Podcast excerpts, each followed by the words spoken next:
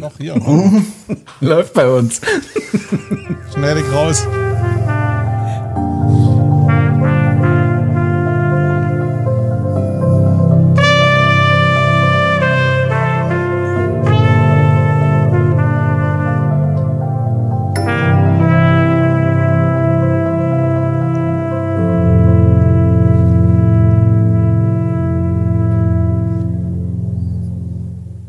Ja, hallo liebe Menschen da draußen an den Rundfunkempfängern und herzlich willkommen zur Ausgabe Nummer 30 von unserem Podcast Die Jung und Jank, hallihallo. Hallihallo und heute, Achtung Trommelwirbel, habe ich nicht gerade auch, äh, habe ich nicht nur gerade Feierwoche 25 Jahre Team Digital. Oder? Grüße an die ganze, Herzlichen Glückwunsch Grüße an die ganze Wolfgang. Crew, die äh, jetzt wieder nüchtern ist. die wenigen. Ja, nein, wir haben auch noch heute die Ausgabe 30 und das bedeutet ja Jubiläumsausgabe und dafür haben wir euch, liebe Audience, ein ganz besonderes Bonbon eingepackt. Das packen wir jetzt aus. Ich sehe es schon, es freut sich. nein, wir haben einen Gast heute. Wir haben heute den lieben Michael Weckerlin zu Gast und werden heute mal ein bisschen über das Thema KI sprechen. Ich dachte, nachdem wir jetzt ähm, irgendwie fünf Ausgaben gefühlt nicht über das Thema KI gesprochen haben, sind wir jetzt auch wieder mal dran und müssen mal ein bisschen in dieser Wunde bohren.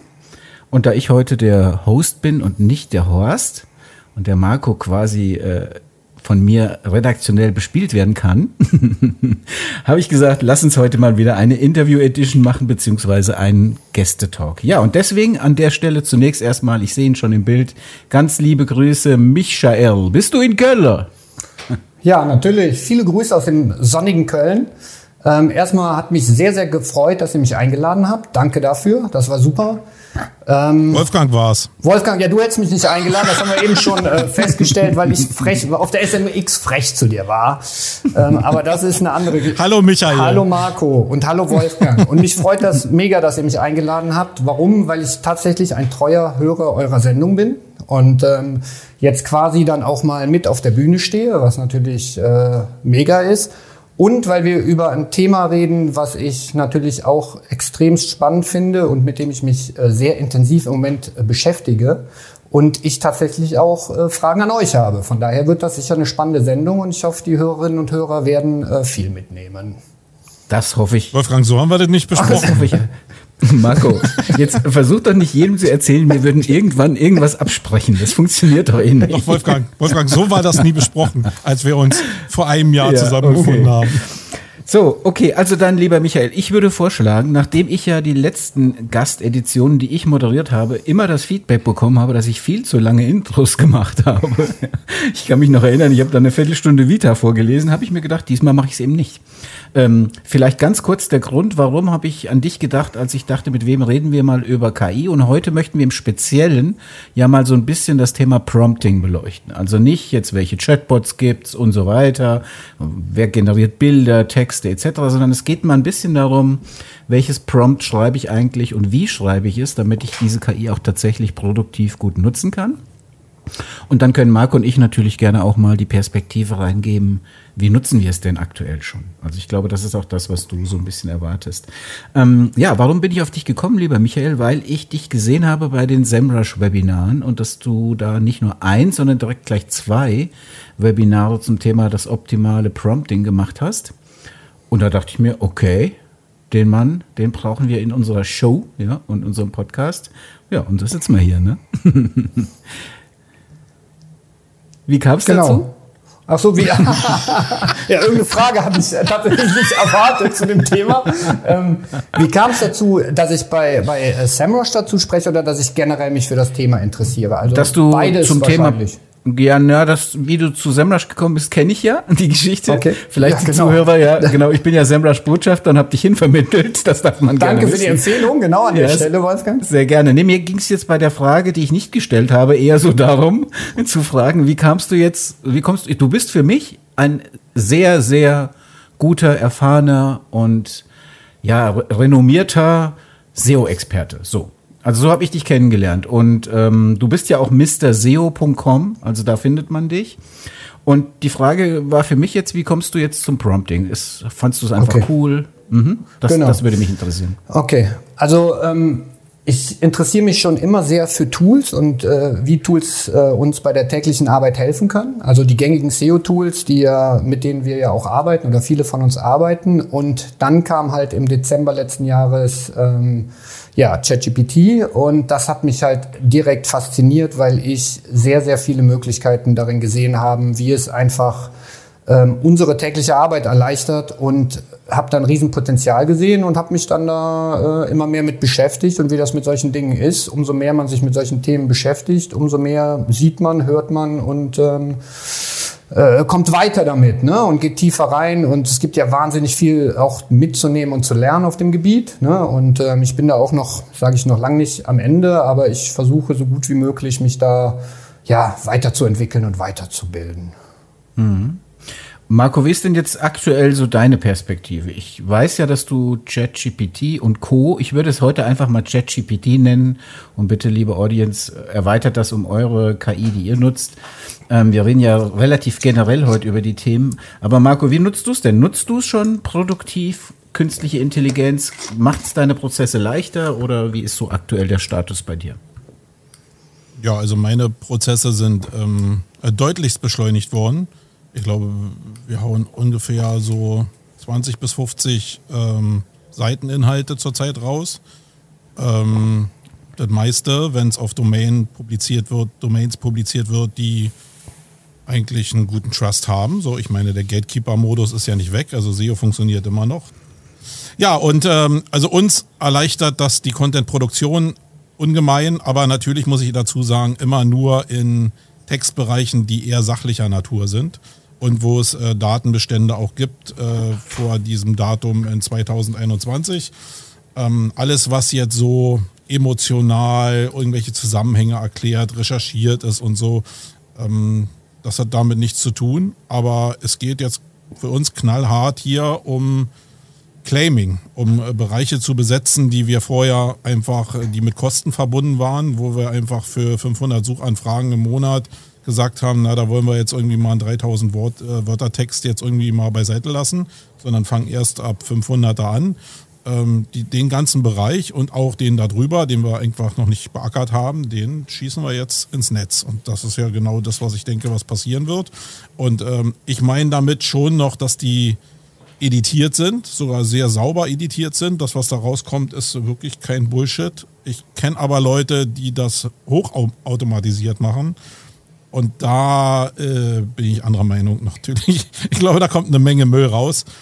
Aber also es zeigt ja so irgendwie, ich sitze ja nicht alleine an 20 bis 50 Texten, sondern äh, sind ja irgendwie zwei, drei Leute, die daran arbeiten. Aber es zeigt ja, wie viel Output möglich ist an so einem Arbeitstag. Und das war vorher nicht möglich und auch eben mit erheblichen Wortpreisen verbunden, äh, auch im sachlichen Bereich. Und da sind wir in allen Bereichen zügiger geworden, würde ich mal sagen. Und äh, mir macht es zurzeit Spaß. Und selbst wenn der eine oder andere meckert, ah, hier stimmt die eine oder andere Information nicht, ähm, ja, naja. Erstmal ranken und dann nachsteuern, das ist mein Motto. 20 bis 50 Texte, noch eine Nachfrage von mir. Was, was, über welche Länge reden wir denn da? Gibt es da irgendwie eine Durchschnittslänge oder sagst du? Naja, die, also beginnen tut alles, also unter 800 machen wir es nicht. Und äh, in der Regel liegt so bei 1500 bis 3000 Worten. Also es nur, also du guckst dir ja vorher an, wie umkämpft die, Be äh, die Begriffe sind und umso umkämpfter die Sachen sind, umso länger werden die äh, Texte auch. Aber ähm, die Quintessenz ist, wir könnten auch noch sehr viel mehr machen. Äh, es liegt halt am Personal und eben auch an den Kunden, die das auch wollen, weil wir kommunizieren das auch offen, aber ähm, mehr geht für uns zurzeit mhm. nicht. Ich glaube, für andere würde da viel mehr gehen, aber Viele trauen sich an das Thema gar nicht ran, reden dann vielleicht mehr über Prompting, als mal Sachen zu machen. Mhm. Aber da kommen wir vielleicht Genau, da kommen wir ja noch zu. Also genau, eigentlich ist das eine schöne Brücke zu meinem Thema, das ich heute gerne mal besprechen möchte, nämlich so das Thema Prompting. Also für alle die, die jetzt nicht so tief im Thema drin sind, Prompting ist eben im Prinzip der Befehl, den man an eine KI gibt um dann einen Text generieren zu lassen, im Prinzip auch für Bilder etc. Ich würde heute aber gerne den Fokus mal auf Texte legen. Das gleiche funktioniert aber auch mit mathematischen Formeln, mit Programmiersprache. Also die künstliche Intelligenz kann mittlerweile programmieren, die kann komponieren. All, also all die Dinge, mit denen ich überhaupt nichts am Hut habe, die kann die auch noch. Das ist ähm, erschreckend. Aber heute geht's mal im Wesentlichen um Texte, weil ich sag mal, viele Bestandteile, die wir gerade in der Online-Marketing-Blase machen oder, oder Bubble äh, produzieren, viel Content ist eben Text. So, und deswegen würde ich den Fokus heute mal gerne darauf richten. Und ich gebe mal so als Einstieg, bevor ich Michael dich jetzt gleich noch was frage, ähm, mal so die landläufige Meinung, die immer wieder mir begegnet, bei Kunden hauptsächlich, aber auch so in den allgemeinen Diskussionen. Und vor kurzem habe ich das auch noch mal, sagen wir mal, im Inner Circle des Online-Marketings gehört, wo ich ein bisschen drüber erschrocken war. Das ist so diese Aussage, ja, ich habe ChatGPT äh, ausprobiert, ich habe da was reingegeben und da kam nur Müll raus. So.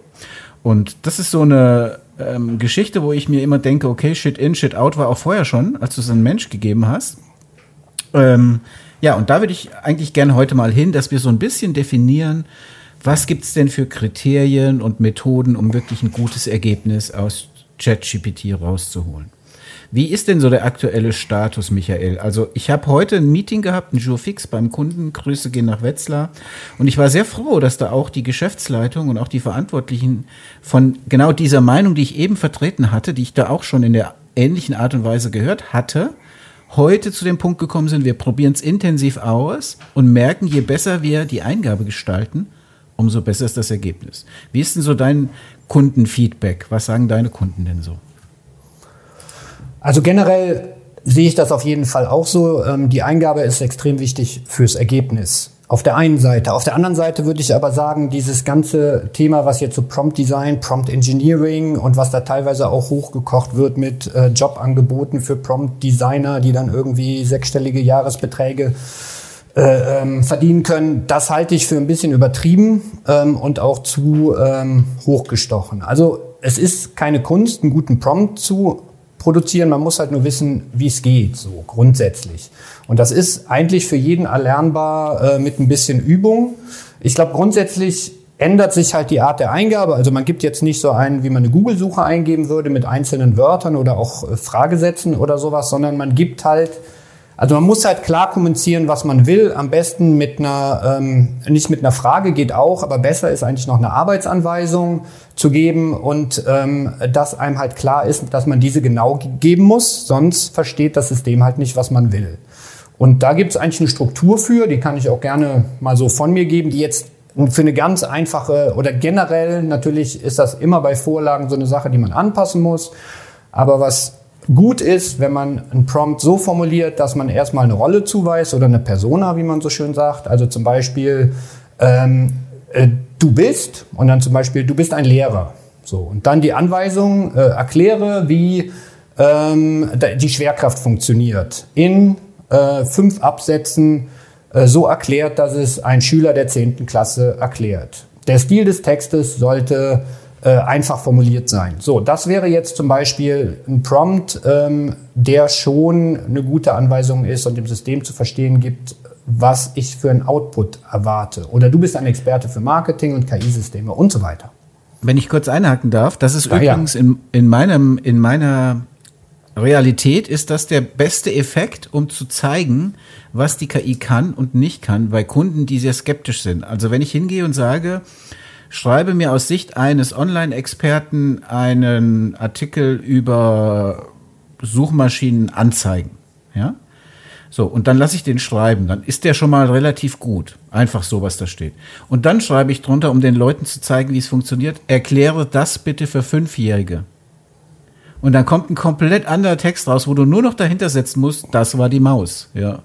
Und das, dann verstehen die Menschen so ein bisschen die Macht hinter dieser KI, dass man, und deswegen ich, finde ich es total super, dass du das gleich gesagt hast, dass sehr wichtig ist, dass die KI auch eine Rolle zugewiesen bekommt. Das hilft sehr häufig, um ein besseres Ergebnis zu bekommen. Und was viele auch nicht unbedingt wissen, ist halt, dass Refinement ein wichtiges Thema ist. Also, dass ich an den Ergebnissen, die ich bekomme, immer auch noch arbeiten kann und sollte, um noch ein besseres Ergebnis zu bekommen. Ähm, und auch das ist natürlich, äh, muss man üben und muss man mit rumprobieren, ist aber keine Hexenkunst. Also sozusagen auch in den Dialog zu gehen.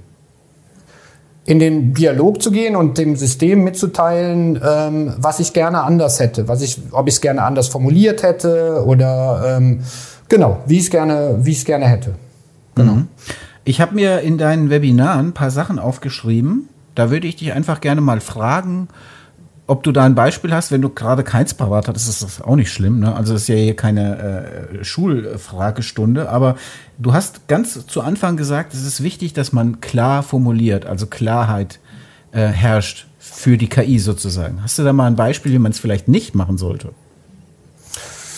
Ähm, wie funktioniert das mit dem Internet? Ist halt eine, äh, eine sehr unklare Frage. Ne? Also ähm, ne, so, das ist halt äh, ähm, schlecht. Besser wäre, ähm, ähm, du bist ein Experte für äh, Internetkommunikation. Äh, bitte erkläre mir, ähm, wie die technischen Grundlagen äh, des äh, Internets sind, als Beispiel jetzt. So, mhm. also dann gebe ich dem der, der KI einen Kontext, dann gebe ich dem System einen Kontext und dann weiß ich auch, äh, was ich äh, jetzt grundsätzlich möchte. Zum Thema Rolle habe ich jetzt zwei Fragen. Frage eins: Ich mache es auch gerne so, dass ich der KI die Anweisung gebe aus der Sicht des Empfängers. Also du sagst ja jetzt jeweils, du bist der oder der oder der. Ich mache, sage sehr gerne, erkläre für einen Heimanwender, keine Ahnung, wie die Stereoanlage oder was weiß ich was, was Dolby Surround ist oder irgend sowas. Ist das adäquat oder, oder sagst du die Variante zu sagen, wer du bist beim Sprechen ist vielleicht effektiver? Ich würde vielleicht, wenn es geht, beides machen, weil dann bist du ganz klar. Ne, wenn du sagst, mhm. du bist, bist jetzt Lehrer und es gibt ja, sag mal, ein Lehrer kann ja einem äh, Abiturienten was erklären und einem Fünftklässler. Ne? Dann ist ja trotzdem ein Unterschied. Deswegen würde ich beides, wenn möglich, geben. Also die Zielgruppe plus den, äh, die Persona oder die Rolle. Mhm. Okay. Mhm. Und die zweite Frage, die ich dazu habe, geht an Marco wenn ihr so viele Texte schreibt und, und schon so viel produktiv damit nutzt, also die, die, die Technik nutzt, ähm, schreibt ihr in Rollen oder schreibt ihr oft in Rollen, schreibt ihr gar nicht in Rollen? Wie ist es bei euch? Also ich habe hier nur das weitergegeben, wie ich es mache.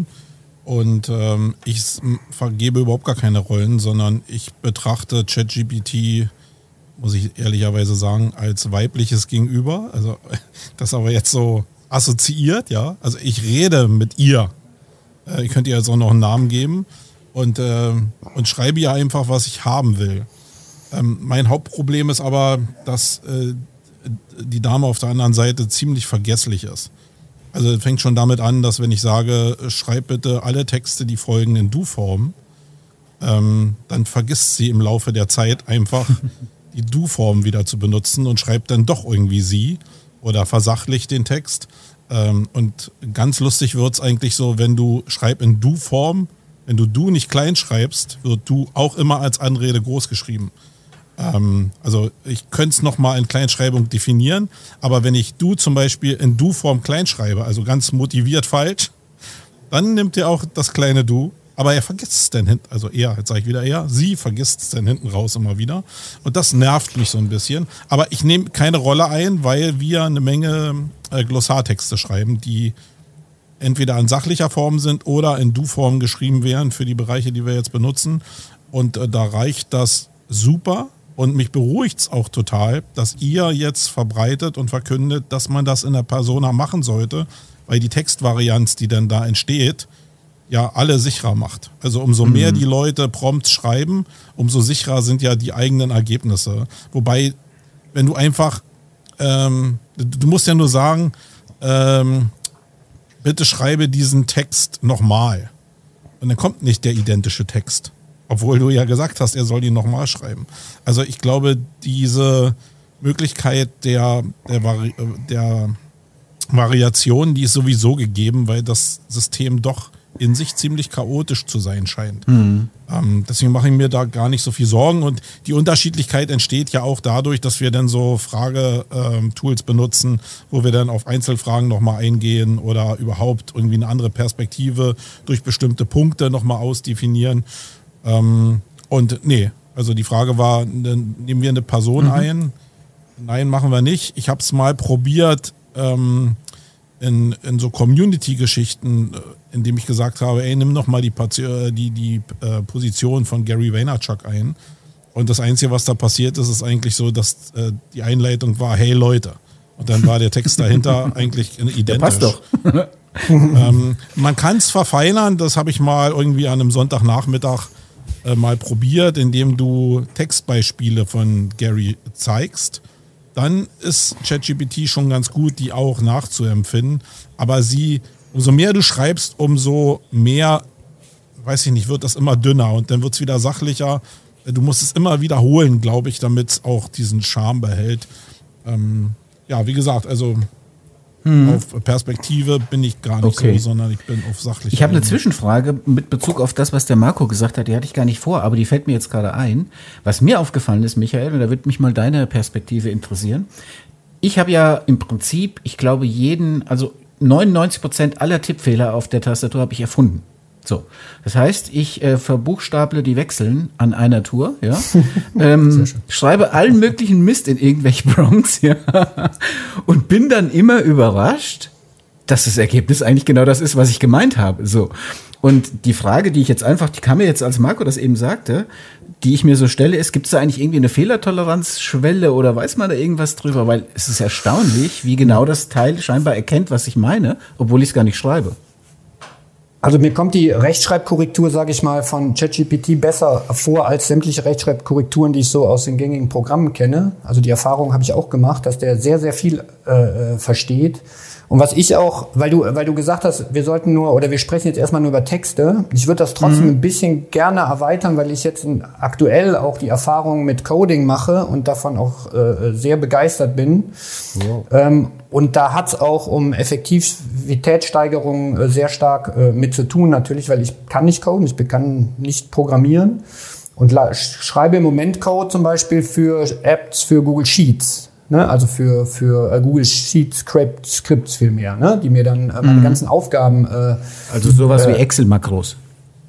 Ja, ja, genau, im Prinzip, mhm. genau, genau. Aber mit API-Schnittstellen und allem Pipapo. Und was ich da halt krass finde, und das, das, äh, und da schlage ich auch die Brücke zu dem, was du gesagt hast, dass wenn ich dem sage, was er machen soll in, in Reintext, sage ich mal, ne, und das in einen Code mhm. umwandeln soll, dass der verdammt gut versteht, was ich von ihm will. Also besser, als wenn ich wahrscheinlich zum Programmierer gehen würde und sage, programmier mir mal das, das, das und das.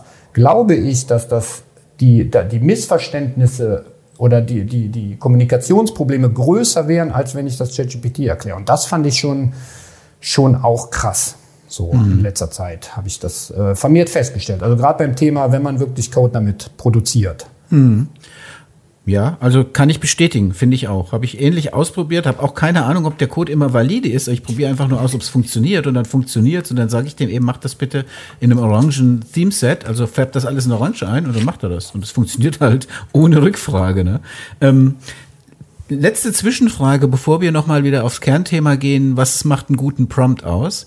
Ähm, letzte Zwischenfrage, ich habe so das Gefühl, und ich möchte jetzt einfach nur mal exemplarisch ein Tool nennen, das mir einfällt, nämlich Neuroflash, das wir in der Agentur auch eingesetzt haben, aber wahrscheinlich vielleicht nicht mehr einsetzen werden. Die Entscheidung ist noch nicht final gefallen, aber die Frage ist, kann man eigentlich mit ChatGPT und Co., also sozusagen mit diesen nativen KI-Systemen, kann man damit eigentlich alles erledigen oder sagst du, es gibt nach wie vor noch eine Daseinsberechtigung auch für andere KI-Tools? Ich meine, das ist eine sehr generelle Frage, verstehe ich jetzt, aber mir geht es mehr so um den Blickwinkel, weil bei, ich habe bei mir in der Agentur festgestellt, dass die Leute sagen, wir nutzen eigentlich wirklich nur noch die eigentlichen KIs.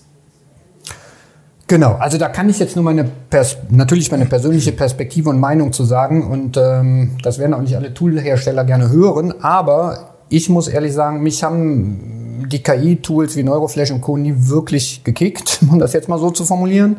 Mhm. Ähm, weil mir immer die Möglichkeit gefehlt hat, genau das zu tun, was du halt mit ChatGPT tun kannst, nämlich A, Daten anzureichern, was auch ein Tipp übrigens für Prompting ist. Ähm, also im Grunde hinzugehen, also wenn ich jetzt in Neuroflash einen Text schreibe, kann ich da schlecht meine eigene TF-IDF-Analyse reinhauen. Ich kann äh, schlecht äh, meine genauen Wünsche an Zielgruppe und so weiter definieren. Das ist schon relativ eng vorgegeben, was ich mache. Das ist meine Erfahrung, korrigiert mich, wenn es anders ist.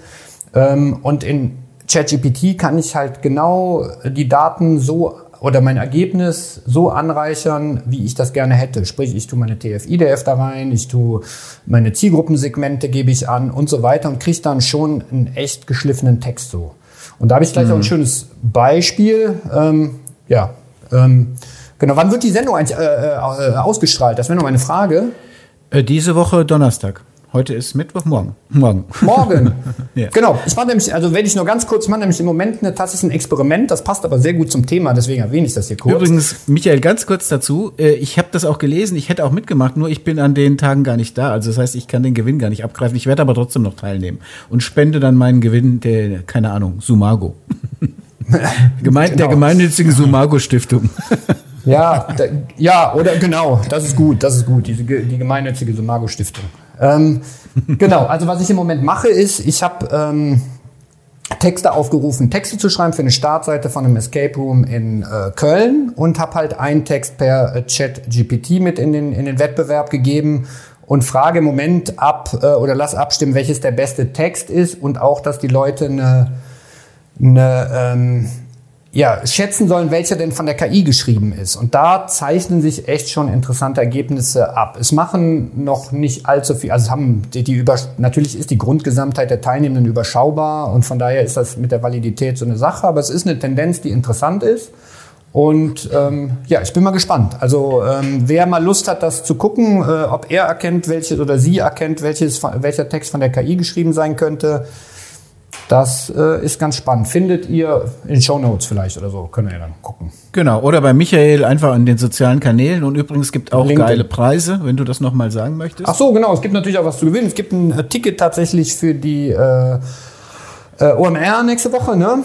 Und ähm, das Buch Shoutout an der Stelle ganz klar an den Kai äh, Sprießersbach, der und das jetzt auch an der Stelle schon mal ein Buchtipp. Ihr habt ja eh immer auch Medientipps, das haue ich aber jetzt schon mal hier zwischendurch raus. Mhm. Ähm, nämlich Ende Mai, Anfang Juni ist jetzt, glaube ich, aktuell der Erscheinungstermin, ähm, erscheint sein Buch ähm, zum Thema, genau zu dem Thema, nämlich gute Prompts schreiben würde ich jedem und jeder empfehlen, ist mit Sicherheit gut. Also ich empfehle das jetzt, ohne es gelesen haben zu können, aber der Kai ist ja in unserer Branche da auf jeden Fall absoluter Experte.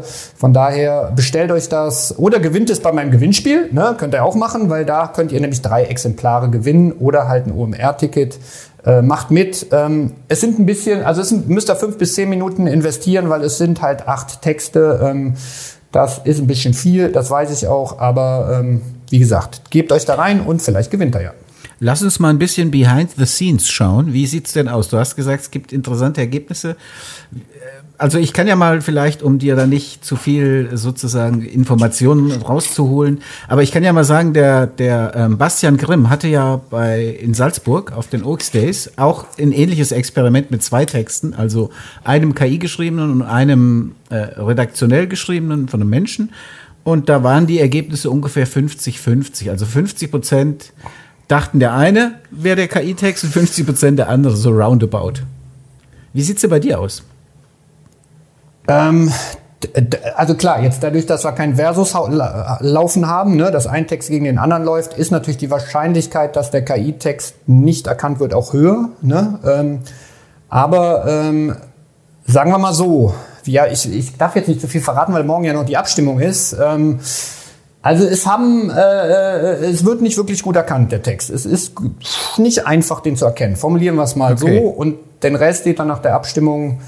Ähm, genau, was ganz spannend war an dem Wettbewerb, ich habe ein, ein Briefing, Content-Briefing erstellt, was im Grunde gleich war für die für ChatGPT und die Texter. Ich spreche ja auch hier bei, bei der Campix äh, ähm, über das Thema Content äh, Briefings und die Erstellung. Und genau das werde ich da auch als Beispiel präsentieren.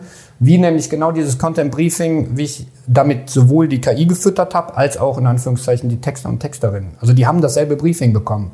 Und das äh, finde ich ganz spannend eigentlich. Ja, total spannend. Da bin ich auch gespannt. Und wo bist du? Bühne 1 oder 2? Nee, du musst ja bei mir auf der Bühne sein. Das heißt, ich krieg's ja mit. Ist ja Content, oder? Weiß ich nicht. Irgendwann, Egal. Weiß ich, ich krieg's auf jeden Fall mit. Ansonsten, wenn ich dich nicht sehe, musst du es mir abends nochmal erzählen. genau. So Am Lagerfeuer. Ähm, ich habe noch eine Frage, zwei Minuten zurück an den Marco. Wir haben ja über die Tools gesprochen und du hast, äh, wenn ich dich richtig bisher verstanden habe und rausgehört habe, bist du auch so ein KI, also ein Chat-GPT-Nutzer, sag ich jetzt mal. Also jemand, der sozusagen die KI nutzt, aber nicht irgendein Tool spezielles, oder? Ähm, ich habe genauso angefangen wie du. Ähm, ich habe ähm, mit Neuroflash angefangen. Die waren ja ein bisschen früher am Start. Mhm. Da konnte man ja ein bisschen mehr mit rumdoktern. Als dann ChatGPT kam, habe ich mich dabei erwischt, dass ich eigentlich da hängen geblieben bin. es gibt manchmal so ein paar Auswürfe von ChatGPT, wo ich denke, oh nee, da müsstest du jetzt vielleicht nochmal in Richtung Variation nochmal so gehen, dass du einfach ein anderes Tool benutzt. Aber da muss ich sagen, dass Neuroflash da in vielen Bereichen beim Umschreiben einfach so eindampft und du ihm nicht so einfach sagen kannst, hey, erweiter mal den Text um äh, entweder Anzahl an Wörtern oder äh, einfach erweiter ihn logisch. Hm, das ist in ChatGPT alles deutlich einfacher. Und eigentlich muss ich sagen, ja, manchmal benutze ich Neuroflash noch, ich will es noch nicht ganz beiseite legen, aber eigentlich benutze ich nur die Kombination aus ChatGPT und einer Browser-Erweiterung für Chrome, nämlich das Language Tool, um bestimmte Sachen äh, einfach noch automatisiert zu, ja, äh, zu, zu ergänzen. Also mhm. so, der, der schlägt dir einfach so semantische Wort, äh, andere Wortvorschläge vor, äh, wo du ein bisschen die Satzbeginne einfach ein bisschen durchbrechen kannst. Weil oftmals fängt ChatGPT ja mit derselben Art an, den Satz zu beginnen. Und wenn du halt einen Fließtext schreibst, was vorher eigentlich Einzelpunkte waren, äh, dann ist es oftmals schon, dass sich das wiederholt. Und das kann ich ganz gut mit dem, also entweder manuell wieder bereinigen oder mit dem Language Tool. Äh, und das sind eigentlich die Sachen, die wir jetzt hier so im Einsatz haben. Mhm. Okay, cool. Gehen wir noch mal ein bisschen zurück, weil ich sag mal, Ziel des Podcasts heute ist ja, ich möchte gerne, dass die Menschen so ein paar Qualitätskriterien mitnehmen für ihr eigenes Prompting. Mm, und da haben wir jetzt schon diese Rollen sehr schön besprochen und die Klarheit. Das hast du ja schon gesagt, Michael. Was ich auch aufgeschrieben habe, war Spezifiz Spezifikation. Also je spezifischer ein Briefing ist, ein Prompt ist, umso besser das Ergebnis, oder? Genau, Genau, also ähm, man sollte halt schon äh, überlegen, dass man ja, man so, äh, genau erklären muss, was man will. Umso weniger Interpretationsspielraum bleibt. Da kann ich dir auch wieder gerne ein Beispiel nennen. Also wenn ich zum Beispiel frage, wie optimiert man eine Website, werde ich halt auch ein sehr allgemeines Ergebnis bekommen. Ähm, wenn ich aber sage zum Beispiel, ähm, wie optimiere ich eine Website äh, mit einem Online-Shop für die Suchmaschine Google, dann werde ich schon eher ein Ergebnis bekommen, was ich will. Und wenn ich dann noch eine Rolle zuweise ähm, oder optimiere eine Website mit einem Online-Shop für die Suchmaschine Google, du bist äh, Suchmaschinenexperte äh, und deine Zielgruppe sind Betreiber von Online-Shops, die sich noch nicht so gut auskennen mit dem Thema oder sowas in der Art, dann werde ich schon ein genaueres mhm. Ergebnis bekommen. Mhm. Okay. Was ist eigentlich mit dem Thema ähm, Datenbestand von 2021? Weil ich habe jetzt schon also erstmal gab es ja in der letzten Woche diese Ankündigung der neuen ChatGPT-Version, die künftig kommen soll, die ja dann auch aktiv, wenn ich das richtig verstanden habe, sucht oder aktiv suchen kann. Was ich sehr spannend fand, was da, war, dass ChatGPT ja quasi Doll-E, glaube ich, aufgerufen hat und selbst einen Prompt abgesetzt hat. Das finde ich natürlich schon mal eine, eine Mega-Entwicklung. Also das, die haben ja gesagt sozusagen, machen wir aus fünf Eier, drei Lauch, Reis, äh, Kartoffel und äh, Ketchup, machen wir ein Rezept und zeig mir ein Bild, wie dieses Essen nachher aussieht auf einem gedeckten Tisch. Und das haben die ja dann, dann in der Show da gezeigt. Und das fand ich schon ähm, sehr, sehr spannend. Aber die Frage ist jetzt aktuell, die Technik, die wir alle nutzen, ist es nach wie vor noch so? Deine, ist es deine Erfahrung, dass der Datenbestand alt ist oder wird der immer aktueller? Nee, also sowohl, also auch GPT-4 greift ja auf die äh, Herbstdaten äh, 21 zurück. Da hat sich ja auch nichts dran geändert. Es gibt ja mittlerweile schon Möglichkeiten und, und Plugins, äh, Webchat ne, ist ja gerade das, was angesagt ist, wo man schon auf aktuelle Suchergebnisse zugreifen äh, kann, wenn man jetzt, ne? Aber ansonsten ist der Datenbestand noch der von, von, von äh, Herbst 21, egal welches Datenmodell da genutzt wird. Mhm. Deswegen übrigens bin ich ein sehr, sehr großer Freund. Also ich nutze sehr gerne die Bing-KI ich weiß gar nicht, ich finde die ein bisschen underrated so insgesamt, weil ich finde, die Ergebnisse sind ungefähr gleich gut wie die von ChatGPT, also ein bisschen anders, aber schon gut, aber eben mit Quellenangabe, mit auch schönem Dialog und schöner Dialoggestaltung und so weiter. Also das finde ich schon ziemlich nice. Aber das nur mal so nebenbei. Also wir haben jetzt die Rolle, wir haben die Klarheit, wir haben die Spezifikation, alles das führt dazu, dass mein Ergebnis als Folge des Prompts, den ich eingegeben habe, besser werde. Was ich auch total cool fand, was du in deinem Webinar gesagt hast, weil ich liebe das und ich liebe das auch selbst als Texter, ist nämlich den Schreibstil äh, zu definieren. Und das ist auch das, was ich immer abfrage bei den Kunden. Ja? Weil die Kunden sagen, schreib einen Text. Ja? Aber soll ich ihn jetzt formell, informell, sachlich, soll der, wie emotional soll der denn werden und so weiter? Und was ich da besonders spannend finde, du kannst ja gleich noch mal dazu was sagen, wie sich das auswirkt, aber was ich total spannend finde, und das habe ich bei dir im Webinar gelernt, das wusste ich nicht, obwohl, surprise, surprise, bei Bildern weiß man es ja schon, du kannst ja sagen, mal Berlin im Sonnenuntergang wie Marc Chagall, ja, und dann ist eben, sieht das Bild eben aus wie Chagall oder Picasso oder weiß ich wer, Kandinsky. Und dann hast du im Webinar erklärt, du kannst natürlich auch einen Schreibstil definieren anhand von markanten Schriftstellern. Und das fand ich total super. Ja, das geht auch. Also klar. Frage, ähm, die Frage damit verbunden, wie wichtig ist es und wie steuerst du deine KI dann so genau in dem Schreibstilbereich? Ja, sagen wir mal so, die Sache, also umso bekannter der Autor, umso wahrscheinlicher ist, dass das Ergebnis äh, äh, auch so klingt wie der Autor, ne? weil umso mehr Datenbestand ist einfach da, worauf die, äh, das Datenmodell zugreifen kann ne? oder was im Trainingsdatenbestand ist. Also wenn du einen relativ unbekannten Autor nimmst, dann wird das nicht gut funktionieren. Wenn du jemand nimmst wie Shakespeare, nehme ich immer gerne als Beispiel, dann kriegst du halt einen schönen Shakespeare-Text.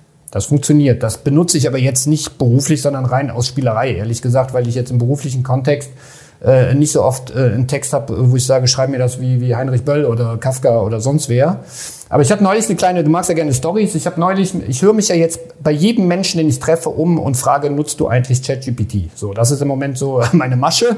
Und ähm, habe neulich einen Freund von mir, der ist Bauleiter, also eher, äh, sagen wir mal, fern dem der unserem unserer Bubble. Und habe den gefragt, hör mal, du du du äh, äh, schreibst ja manchmal nicht so ganz diplomatische Mails an Architekten, wenn die Scheiße gebaut haben, um das jetzt mal so zu formulieren, weil da halt ein anderer Ton herrscht. Und dann habe ich halt äh, ChatGPT mal eine Mail schreiben oder eine, eine Mail schreiben lassen, ähm, wo die, auf diplomatische Art und Weise geschrieben werden sollte, dass halt der Bauleiter, äh, der, der Architekt Mist gebaut hat. So. Und die war auch sehr lang und sehr diplomatisch. Äh, ich hoffe, es geht Ihnen heute gut und äh, es freut mich und so weiter.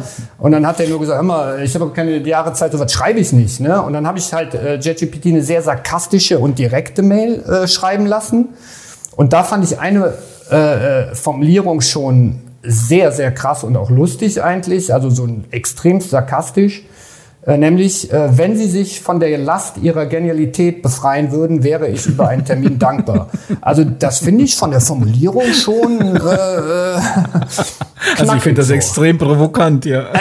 ja, ja. Ich habe ihm, wie gesagt, er wollte eine provozierende Mail haben, aber wenn Sie sich von der Last Ihrer Genialität befreien könnten, fand ich schon. Also da würde ich jetzt nicht so unbedingt drauf kommen. Und das finde ich halt schon das ja, das, das, das äh, Beeindruckende an dem System, dass da so Formulierungen bei rumkommen, die einen wirklich auch beeindrucken. Und das ist ein Beispiel mhm. dafür. Das hat mich beeindruckt. So. Was mir in dem Moment schlagartig klar ist, wird, ist, warum Markus Mails in der letzten Zeit und PNs an mich so freundlich sind. Ja. so überraschend freundlich sind. Ja. Da hat sich doch in den letzten Monaten was verändert, ja. Aber nee, das ist aber Persönlichkeitsentwicklung. Das hat gar nichts mit ChatGPT so, zu tun. Okay. Ich bin einfach ein freundlicher Mensch. Das geworden. ist äh, Young Lieber GPT. Wolfgang. Lieber Wolfgang. Aber die nächste Frage, die geht auch so ein bisschen an euch beide. Vielleicht zunächst mal an Marco, sonst schläft er uns noch ein, der Gute. Der ist ja, äh, den muss ich ja noch ein bisschen aktivieren da unten. Der ist ganz müde. Ich sehe ich ihm an. Nee, aber nochmal im Ernst. Du hast ja gesagt, ihr schreibt eine Unmenge von Text, sagen wir einfach mal, ohne jetzt genauer auf die Wortanzahl einzugehen. Ihr schreibt schon viel Text. Ähm, und definierst du, also du hast ja, hast du eine Vorstellung, wenn du an den Text rangehst und sagst, okay, ich will 1300 Worte? Und die Frage, die ich damit verbinde, wir sind ja bei den Kriterien, die einen guten Prompt ausmachen. Und die Frage, die ich mit dir an dich stelle, Marco, ist, gibst du dem der KI die Länge vor, die du haben möchtest? Also sage, sagst du, schreibe circa in 1300 Worten. Ich vermute mal ja, weil du ja gesagt hast, er kann nicht so gut zählen. Und anschließend, wenn du fertig bist, die Frage an dich, Michael, macht das Sinn, zu sagen, wie viele Absätze ich haben möchte, wie viele Worte ich haben möchte, etc. Gibt es da Erfahrungswerte? So. Herr Young? Also ich fange mal an. Ähm, es war vor ChatGPT auch bei uns schon so, dass wir Texte nach äh, Zwischenüberschriften und vor allen Dingen nach Fragen ähm, zusammengestellt haben. Also wir haben immer Texte mit einem Einleitungstext angefangen, der immer 300 bis 500 Wörter waren. Und danach haben wir uns eigentlich an den Fragen aus dem Internet lang gehangelt, um eben auch möglichst viele Fragen für die Ausprägung ähm, in den Google-Ergebnissen zu bekommen, äh, nicht zuletzt auch für Schema.org. Und deswegen ist eigentlich die Textlänge immer daran gebunden, wie viele Fragen wir, wie viele sinnvolle Fragen wir ermitteln können. Und da geht es jetzt nicht darum, schwachmatisch dann einfach irgendwelche Fragen zu doppeln, zu wiederholen oder äh, nochmal von der anderen Seite zu beleuchten, sondern da, wo wir vorher gesagt haben, das könnten sinnvolle Fragen sein, die sind im Netz auch vorhanden, das äh, spiegelt so ein bisschen die Perspektive wieder von unterschiedlichen äh, Personen, meinetwegen auch, ähm, dann, dann nehmen wir die mit auf. Und wenn du einfach meinetwegen zehn Fragestellungen hast zu einem bestimmten Thema und lässt ihn einfach schreiben, nimmst dieses kleine Kürzel, schreib bitte ausführlich etwas zu dem und dem Thema, dann kriegst du locker 300 bis 500 Wörter pro Frage. Und äh, die korrigierst du dann natürlich nochmal, ob das sinnvoll ist, ob es da irgendwelche Doppelungen gibt. Das kann schon nochmal passieren. Aber im Idealfall hast du denn 10 mal 500 Wörter. Hm. Und damit kannst du schon eine ganze Menge machen. Das lasse ich dann hinterher. Michael hat es ja gesagt. Äh, ich lasse es hinterher immer durch ein, ein Tool laufen wie Termlabs, um WDF, IDF abzugleichen und ergänze dann entweder am Text nochmal. Ähm, muss aber sagen, da muss man gar nicht so viel eingreifen. Wenn man sich an diesen Fragestellungen langhangelt, sind die Ergebnisse schon sehr gut in den Kurven.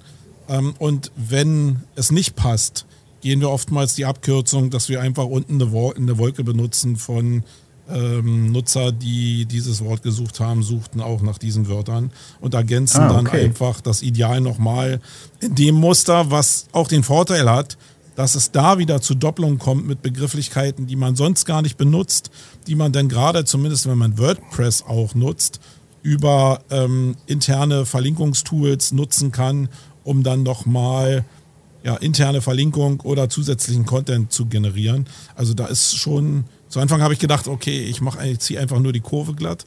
Ähm, mittlerweile ist es aber so, dass ich in der internen Verlinkung eine echte Wirksamkeit erzeugen kann. Aber erst, wenn du natürlich 100 Artikel produziert hast äh, und 100 Wolken hast und ein automatisiertes Tool hat, äh, hast, was jetzt ähm, die interne Verlinkung auch automatisch taggt dann funktioniert Aber das, das ist schon mal ein mega Tipp. Also das, ich glaube, das ist ja auch keine Raketentechnik und da kann man mit der internen Verlinkung, glaube ich, schon einen ganz schönen SEO-Hebel auch ansetzen. Da ist sowieso äh, wenig Raketentechnik. Du musst nur dran denken. Du musst nur irgendwann, wenn du 100 äh, Glossareinträge meinetwegen geschrieben hast, daran denken, das zu machen, mhm. damit du einfach diesen Treibstoff nicht vergeudest. Wie es ja bei vielen Sachen so ist, dass du dir erstmal Gedanken darüber machen musst, wo du denn diese Texte überhaupt platzieren willst. Also viele tun ja jetzt so, als ob äh, dieses ganze AI-Thema jetzt SEO überflüssig gemacht hat.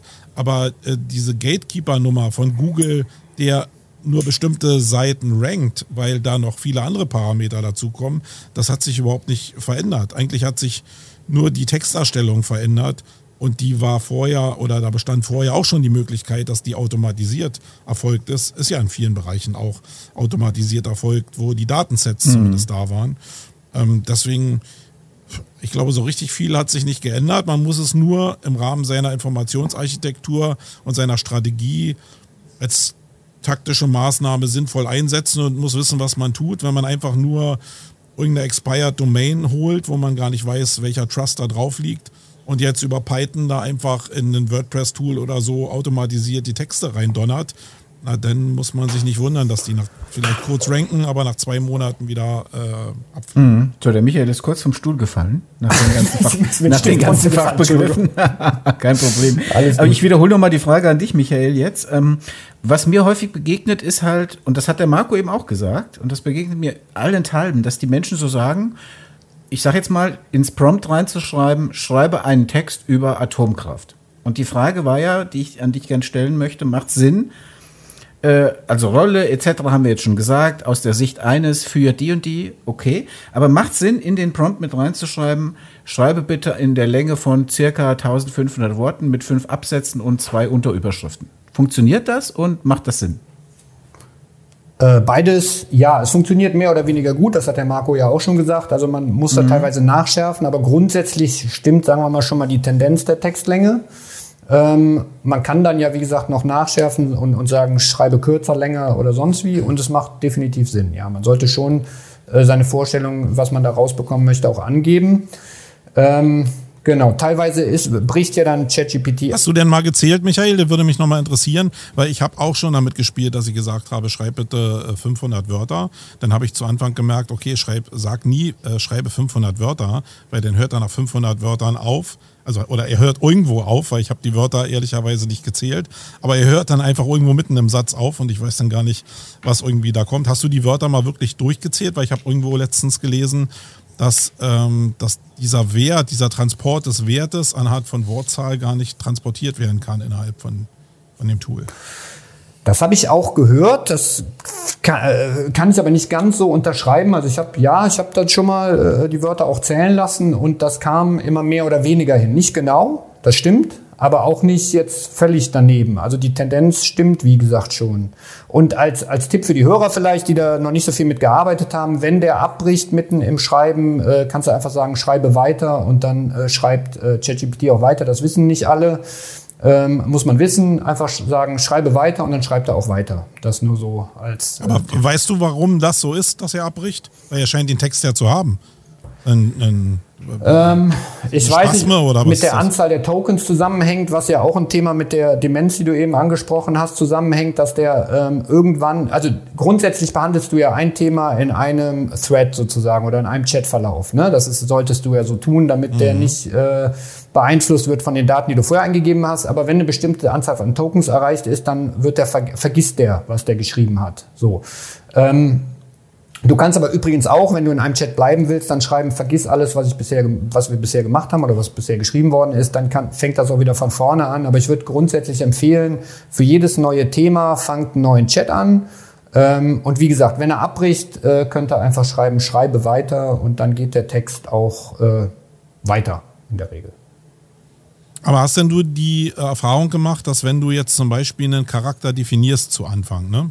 dass du jetzt sagst, äh, du bist der oder der oder schreib in dem Stil. Es gibt ja so generelle Verhaltensweisen, die das Tool machen soll. Ähm, es ist ja so, dass diese Tokenbegrenzung, die du gesagt hast, ja für die Anzahl der Gesamttoken gilt. Es ist aber nicht so anscheinend, dass du ein bestimmtes Set an, an Basistoken geben kannst, wo jetzt meinetwegen drin steht, schreib nur in Du-Form. Sondern die scheint ja wieder überschrieben zu werden, wenn der Verlauf zu lang wird. Oder ist das, äh, sehe ich das Ja, falsch? dann, dann war der Verlauf so lang, dass er den Anfang vergessen hat. Genau. Ja. Also da, weil, also die Ausbauform wäre ja, dass ich vorher definiere, wie mein Gegenüber sich verhalten soll und dann die Token dafür benutzt werden, um die Inhalte zu erstellen. Da sind wir noch nicht, aber da kennst du auch keinen Weg, wie man das vorher definiert. Also wo man rumprobieren kann, ist halt im Playground, im OpenAI Playground. Da hast du auch äh, nicht diese Begrenzungen. Da müsste ich, aber wie gesagt, da musst du mal gucken, ob, das ist eh ganz spannend, das Thema, weil du da auch, ich weiß nicht, ob du schon mal mit rumprobiert hast mit den äh, mhm. Temperaturen, Temperatures, mhm. ähm, wo du halt im Grunde ChatGPT sagen kannst, wie kreativ es werden soll. Das kennt man teilweise von den KI-Tools, wo man sagen kann, also den Grad der Kreativität angeben kann. Das kannst du im, im Playground auch. Ähm, und dann kannst du halt auch eine Temperature angeben und da hast du auch diese, meines Wissens nach, aber ich sage jetzt in Anführungszeichen, weil ich möchte nicht irgendwas erzählen, was nachher nicht stimmt, aber ich meine, da hast du auch diese Tokenbegrenzung nicht. Genau. Und bei der API ja auch nicht, ähm, weiß. Da genau. kannst du die Tokens aber selbst eingrenzen. Du kannst ja Satzlänge, Wortlänge ja. und so weiter kannst du selbst reglementieren. Und das ist jetzt wieder mal von mir zwischengefunkt ein Plädoyer für Bing, weil ich finde das da total cool. Und übrigens kann ich in der Bing KI auch die, die Tonalität einstellen. Also sehr genau eher kreativ, also irgendwie so in diesem Spektrumsbereich, sehr genau, normal oder sehr, sehr kreativ. Dann fängt er an, emotionaler zu werden und so. Also das geht da auch. Zwei Anmerkungen von mir. Ich bin einfach viel, viel, viel zu nett und ein viel zu schlechter Verkäufer. Als du vorhin gesagt hast, Termlabs, hätte ich sofort reinkrätschen müssen und Seolize sagen müssen, weil wir das ja in Deutschland vertreiben. Aber ich habe es jetzt einmal platziert an der Stelle und damit ist es auch gut. Und wie war ich akustisch kam ja, ist klar. Wie heißt es? Macht auch nichts, Marco. Ist okay. Ich habe ich habe Seolize Mano. gesagt. Seolize.de.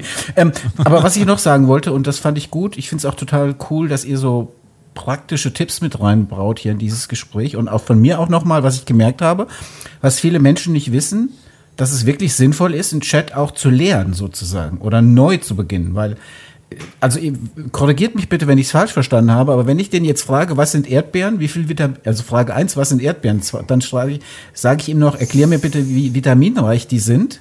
Und in der dritten Frage frage ich ihn, warum ist das gut für meinen Körper? So, dann kriege ich irgendwie drei Antworten und dann sage ich, was ist der höchste Berg in Mexiko? Und dann setzt er das aber, jetzt das ist natürlich irgendwie ein blödes Beispiel wahrscheinlich, aber irgendwie in den Kontext der ersten Fragen, ja.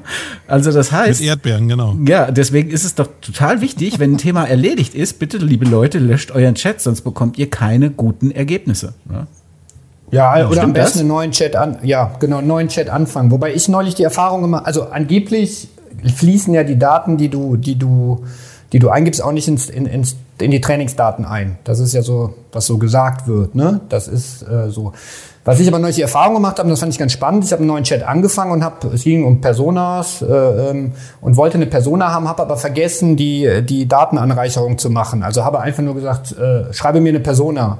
Und dann hat er mir tatsächlich eine Persona gegeben zu einem Thema, was ich oft behandle in anderen Chats. Das heißt, irgendwie scheint er ja schon zu wissen, wer ich bin und was ich so mache und scheint ja irgendwo auch Daten abzuspeichern zu, zu meinen Eingaben, sagen wir mal so. Mhm. Also das, aber da muss, da müssen auch die Leute, die da noch tiefer drin sind und, und, und da Bescheid wissen, vielleicht was zu sagen. Kai und aber Bastian und solche Experten, ne?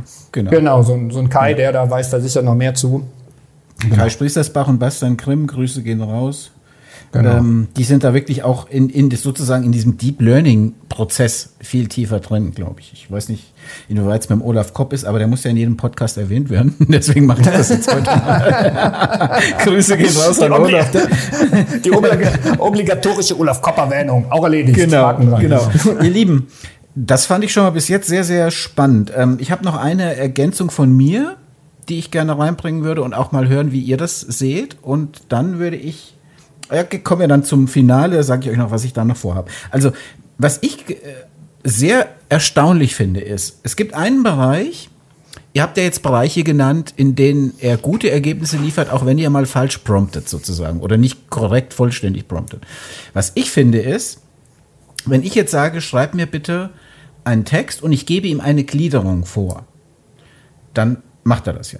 Und wenn ich ihm nicht die Gliederung vorgebe und sage nur, schreibe einen gut gegliederten Text in der und der und der Form, ja, dann ist die Gliederung aus meinem Erfahrung, aus meiner Erfahrung fast genauso gut wie die Gliederung, die ich vorgegeben habe. Also gibt viele Sachen, wo ich sage, okay, das hätte ich persönlich anders gemacht, aber gliedern kann ChatGPT irgendwie extrem gut. Frage 1, ist das bei euch auch so oder ist das einfach nur mein Eindruck? Und Frage 2, gibt es dafür eine Erklärung? Michael? Ähm, ja, sehe ich auch so. Also es gibt ja bei vielen Sachen Ergebnisse, die ich tatsächlich besser finde als, als so manches, was man von, von Menschen bekommen hat, nenne ich mal so.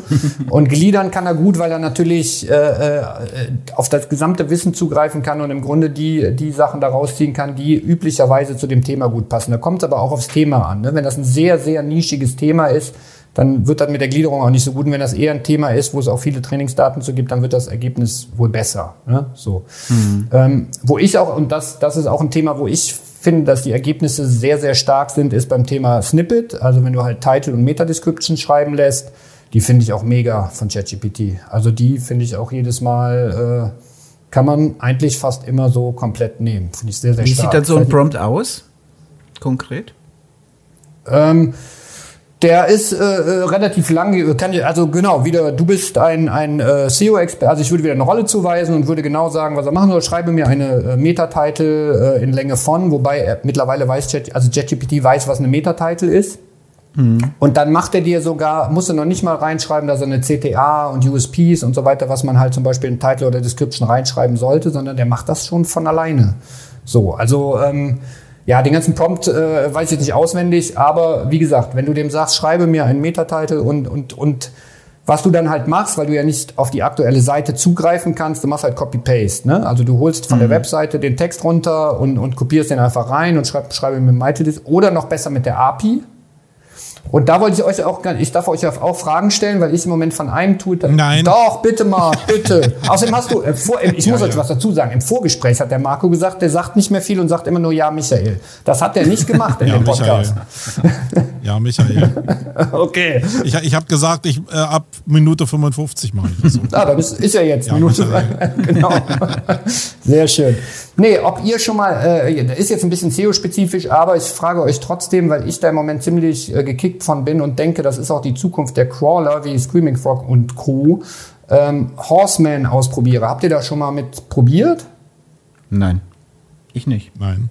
dann solltet ihr das mal tun. Das ist mega, das Ding. Und Gib meiner mal, Meinung gib nach. mal eine kurze, kurze Info, um was es geht. Also es ist ein Crawler, im Grunde kannst du dir das vorstellen wie Screaming Frog, aber abgespeckt.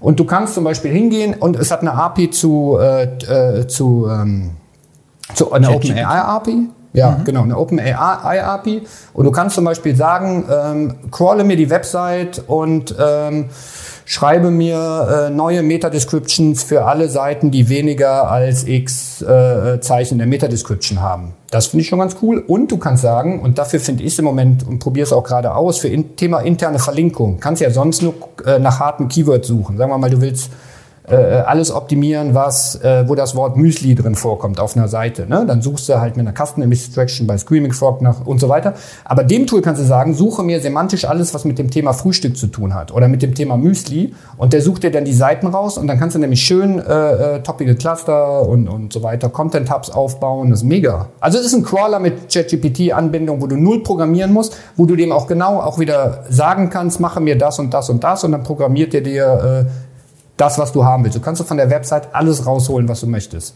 Alles. Ist das ein kostenpflichtiges Tool und äh, sag nochmal den Namen Horseman, hast du gesagt, ne? Horseman, das kriegt ihr unter gethorseman.app.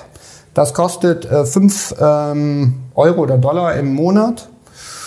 Ist in der Entwicklung, ist noch ein bisschen nerdy, von der, also ist jetzt nicht so easy Nutzerführung und bling bling, aber ähm, ich bin im Moment ziemlich gekickt davon. So, weil es halt, wie gesagt, du kannst alles von der Website runterholen, genauso wie du es haben willst. Aus dem Footer, aus dem Main-Bereich und so weiter. Also das würde ich euch auch den Hörern vielleicht, die da tiefer reingehen wollen, ohne zu programmieren, äh, kriegt ihr da mega Ergebnisse.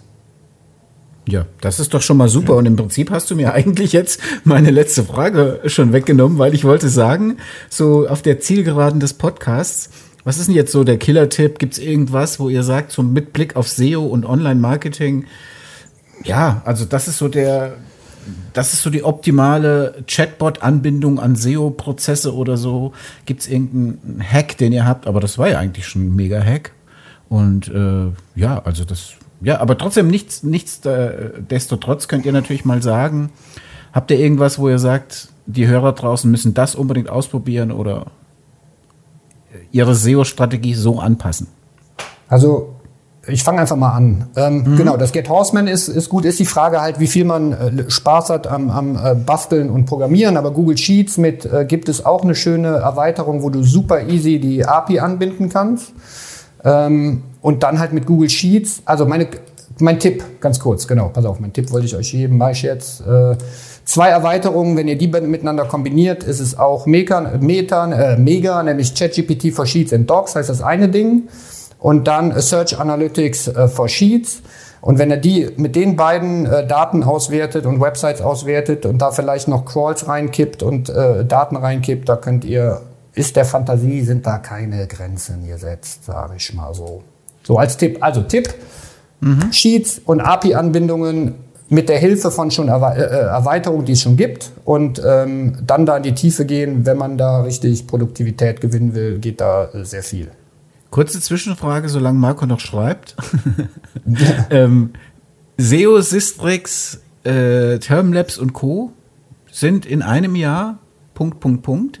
Bitte den Satz erweitern. Haben in einem Jahr alle eine API-Anbindung zu äh, beispielsweise OpenAI, vielleicht auch einem anderen Datenmodell, aber im Moment ist ja so OpenAI das Hauptding, State of the Art. Ich glaube, in den, Marco? in den äh, achso, genau. Ja, Marco? Ja. Ja, alles gut, du bist der Gast. Ähm, ähm, ich muss mal sagen, wir haben eine Menge besprochen, ähm, was SEO ja, ganz cool machen könnte. Aber das Problem von SEO ist ja, dass wir mit noch mehr Daten in der Regel gar nicht umgehen können. Also wenn ich jetzt einen Crawler habe, egal wie der heißt, und äh, der gibt mir jetzt ganz viele Varianten und Möglichkeiten von irgendwelchen ähm, Triangles, dann muss ich die ja, um äh, zu wissen, ob die funktionieren, auch überwachen. Und wir scheitern doch zurzeit jetzt schon noch nicht, äh, jetzt schon äh, mehr an der Datenmenge, die wirklich realistisch zu optimieren, als an den Möglichkeiten, Variationen zu finden. Ähm, und ich, also die, mein Problem ist, dass dieses ChatGPT und dieses ganze AI-Thema viele anscheinend sehr stark davon ablenkt, für was sie das eigentlich benutzen können. Ich kenne ganz viele SEOs, die zurzeit mir mit leuchtenden Augen erklären, wie cool alles ist und was sie alles ausprobiert haben. Und wenn du dieses ganze Ausprobieren einfach mal addierst, dann kommst du auf so viele Stunden, wo ich denke, puh, wann arbeitest du denn mal? Und ich glaube, du musst auf dem Weg dahin irgendwann raffen für dich, wie dein Produkt aussehen soll, was du damit an den Kunden bringen willst.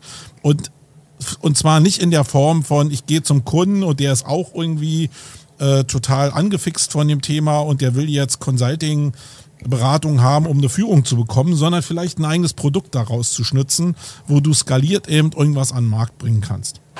Und da strugglen gerade, glaube ich, viele. Viele sind super fasziniert, erzählen dann, SEO geht unter.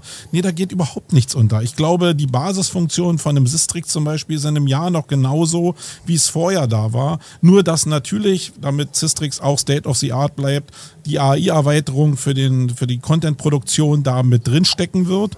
Aber diese Gatekeeper-Funktion, die Google ja immer noch hat, und Google ist da viel schlauer als alle anderen am Markt, waren sie schon vorher. Die ist nicht weg, sondern das Game ist eigentlich genauso wie vorher. Und sich darüber wieder mal mehr Gedanken zu machen, wie SEO denn eigentlich im Kern funktioniert, ich glaube, darum geht's extrem, weil es ist ja, ich kann ja jetzt super Snippets bauen.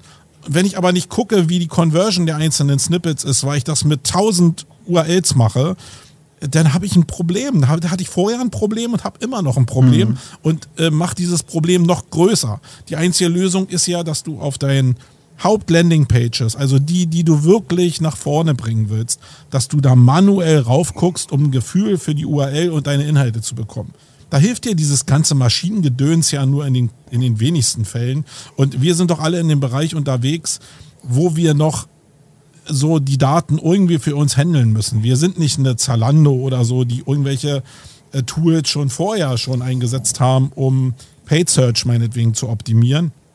Die Größe habe ich gar nicht, sondern wir müssen schon auf unsere äh, Silos und Säulen begrenzen. Und ich glaube, also da ist es immer noch wichtig, da haben wir vorher auch fünf Varianten durchprobiert, aber sehr langsam und manuell. Und da würde ich jetzt nicht anfangen, nur weil ich es kann, jetzt 50 Varianten äh, hinzustellen, sondern es war doch vorher auch schon so, dass ich mir die, die Top 10 angeguckt habe und geguckt habe, wie sehen denn da die Snippets aus? Weil die haben es ja in der Regel schon mal durch, dieses ganze Spiel.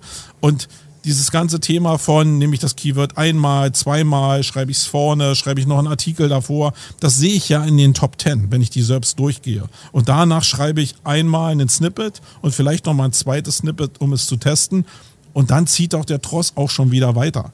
Also du hast doch keinen Redakteur, der jetzt nur auf einer URL sitzt und da guckt, oh, wie hat sich die denn entwickelt, sondern das Thema ist doch total schnelllebig und egal wie viele URLs und wie viele Texte du baust, es ist halt ein Arsch voll. Und wenn du auch so ein Glossar baust und du haust jetzt in Systrix für ein Glossar einen eigenen Sichtbarkeitsindex, äh, stellst den ein und merkst plötzlich, du hast 200 äh, Keywords da eingestellt, die ja die Sichtbarkeit von dem, was du gemacht hast, in dem Glossar widerspiegelt dann guckst du irgendwann, hast du diesen Punkt, wo du nur noch auf diese Liste mit 200 Keywords rauf guckst und eigentlich nur noch auf Plus und Minus guckst und gar nicht mehr auf die Rankings, schon gar nicht mehr auf die URLs.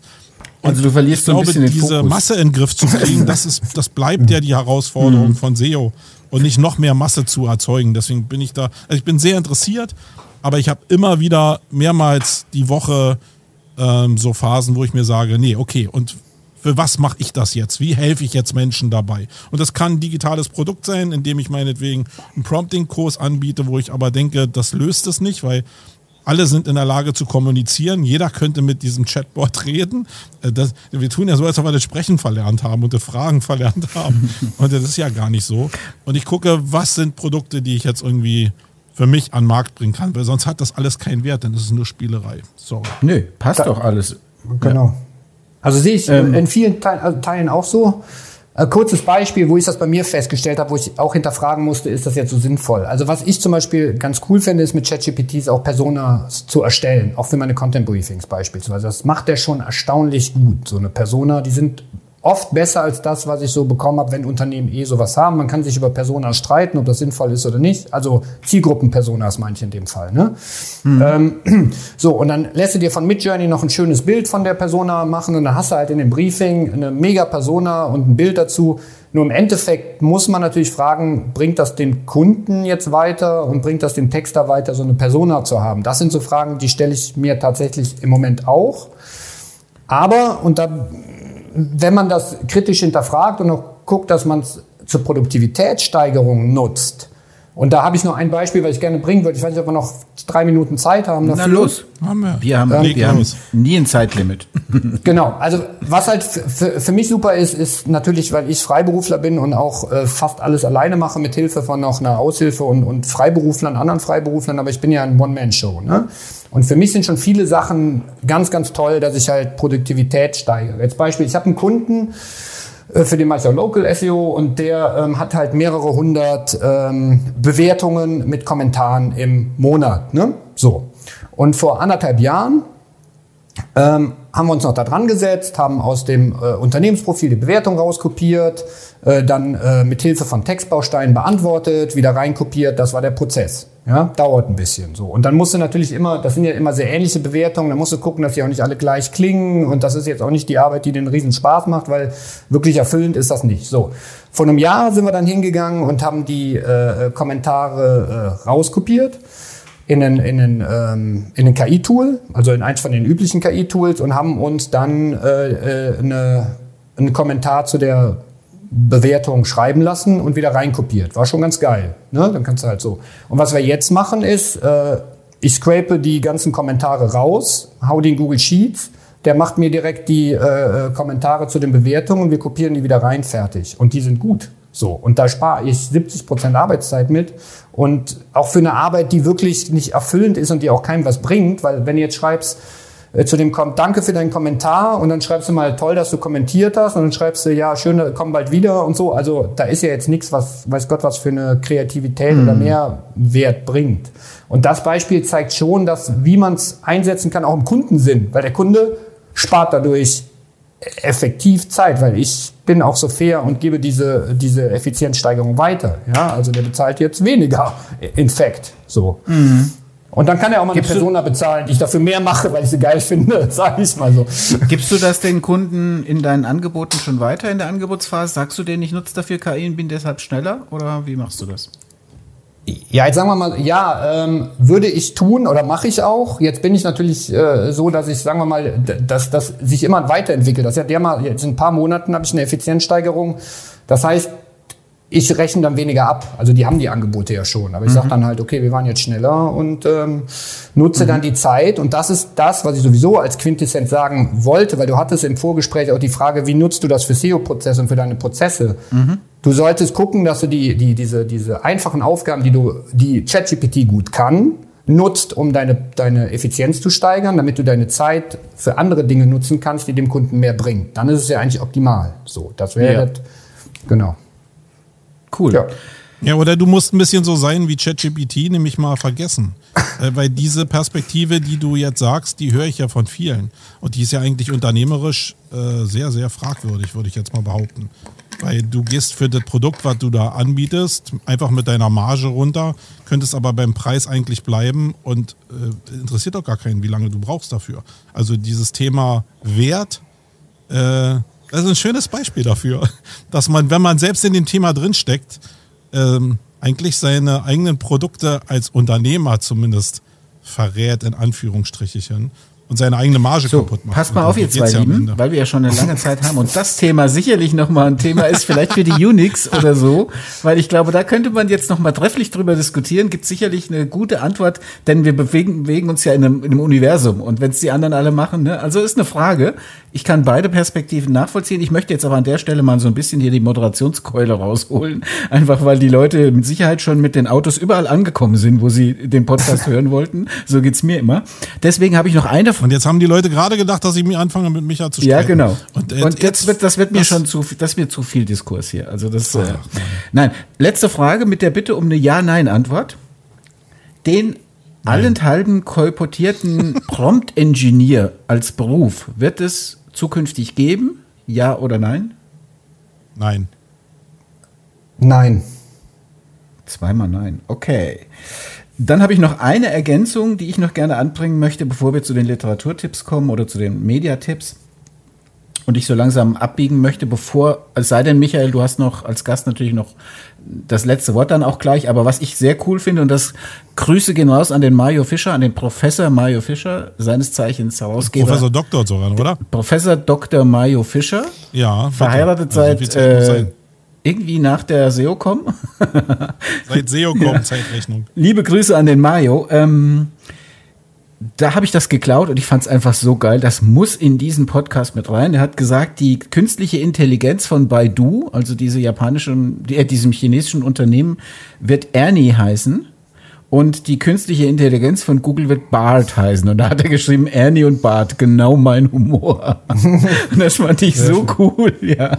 Das wollte ich einfach jetzt mal so völlig sinnbefreit noch mit reingeben, so bis zum Ende. Ja, und ansonsten Hast du noch irgendeinen Wunsch? Möchtest du noch irgendwas ergänzen? Habe ich eine Frage vergessen, Michael?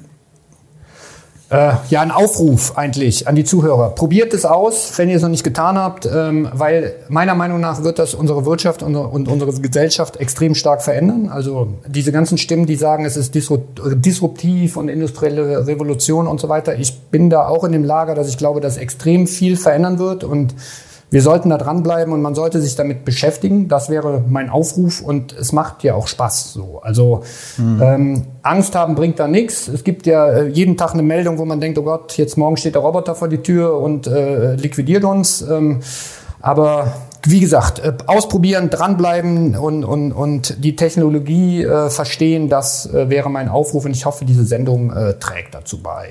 Sehr cool. Marco, hast du noch einen Aufruf?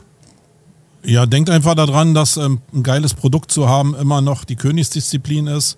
Und wenn ihr ein geiles Produkt habt, fangt nicht an, Texte zu schreiben mit ChatGPT für euer Hauptincome, sondern da nimmt einen ganz normalen Copywriter und gebt euch da wirklich Mühe, weil das ist euer Eintritt Eintrittstor in die Herzen der Kunden und das schafft JetGPT ja, nicht auf dem das Weg, wie, ihr es, ähm, wie ihr es machen könnt. Also, also ich auch nicht, aber wenn ich jetzt Wolfgang das zum Beispiel geben würde, für mein Produkt etwas zu texten, ach, das ist ja so, wie Mamas Apfelkuchen, so, wie Omas, so, Omas Apfelkuchen. So. Der Umsatz, wie ein Steak. Der Umsatz wandert immer vom Herz ins Hirn und dann erst in Geldbeutel, sage ich immer. Ja? Genau, und dann, wenn dann noch eine Story dabei ist. So. Ui, so. Ui, ui. Also ein Tipp habe ich noch.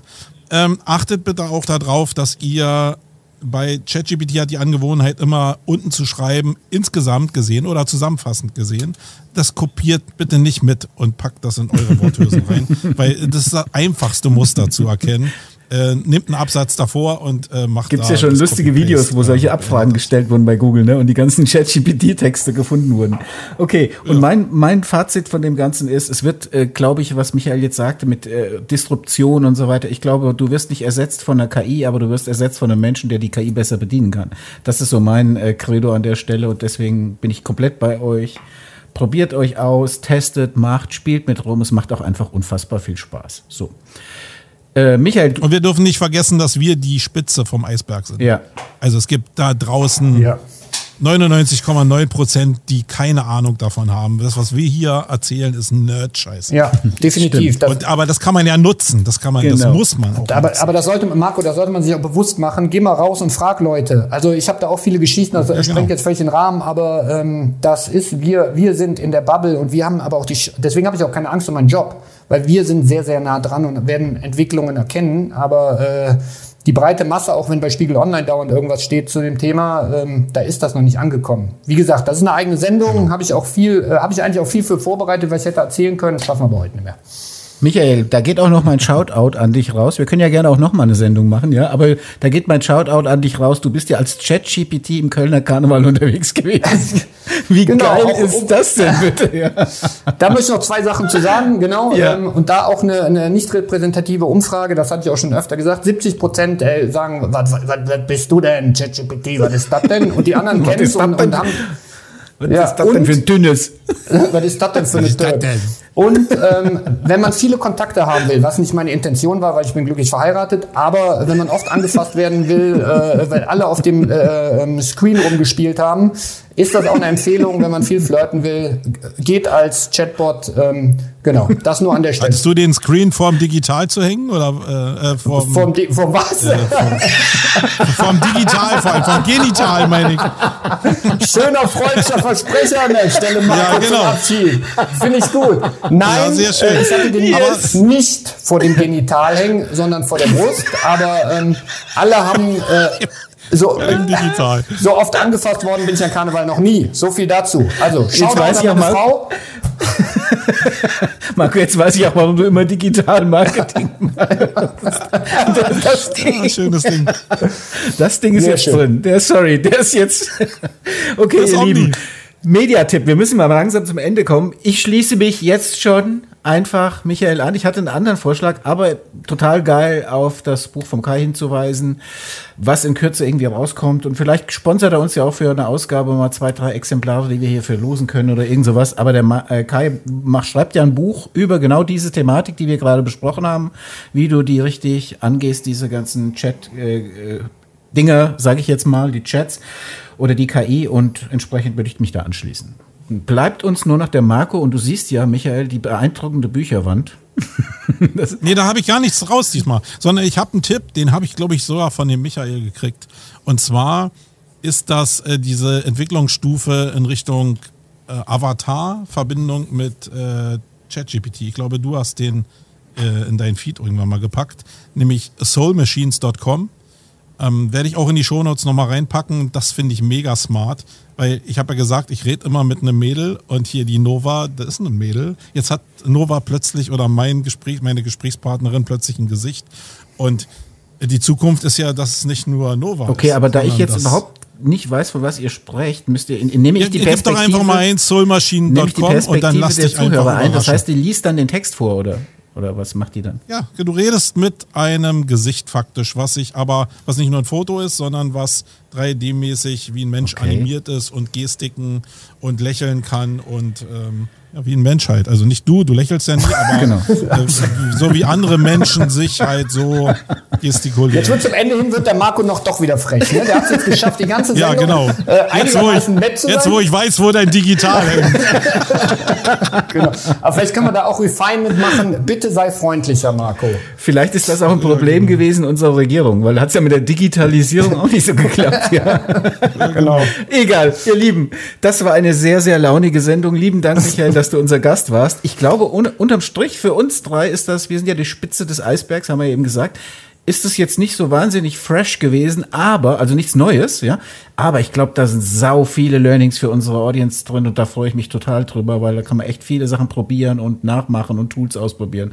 Ganz lieben Dank an euch beide. Hat mir mega Spaß gemacht. Darf ich noch eine Sache sagen? Wenn, kann man irgendwo kommentieren bei euch? Weil dann können ja vielleicht Leute mal drunter kommentieren, ob sie schon bei. Ja. Nee, kann man nicht. Nur in den, so nur in den sozialen Ja, genau. aber dann sollen die mal drunter schreiben, was sie schon machen, ob das schon irgendwie in Prozesse integriert ist und so. Wäre toll.